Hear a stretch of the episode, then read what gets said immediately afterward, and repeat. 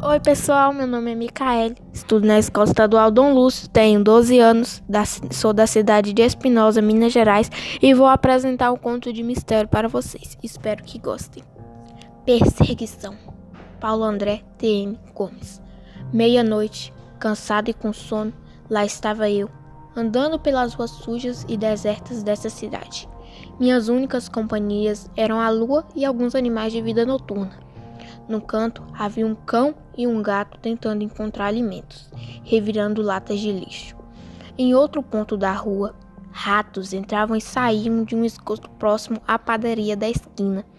Eu estava tentando lembrar por que havia saído tão tarde do emprego quando ouvi uns passos atrás de mim. Caminhei mais depressa, sem olhar para trás.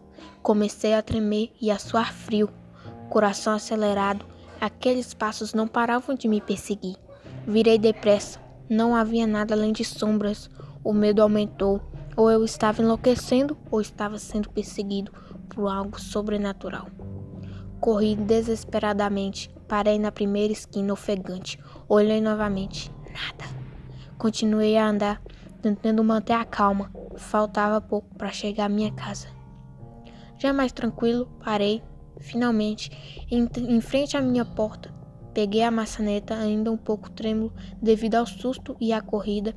Quando a girei, a porta não abriu. Provavelmente meus pais já estavam dormindo. Procurei minhas chaves em todos os bolsos que tinha. Não encontrei. Os passos recomeçaram. O medo voltou em dobro. Estava meio tonto. Não conseguia manter-me de pé. O mundo girava vertiginosamente. Tentei gritar, mas a voz não veio. Aquele som se aproximava cada vez mais. Não havia saída. Juntei então todas as minhas forças e, num movimento brusco, caí da cama e acordei.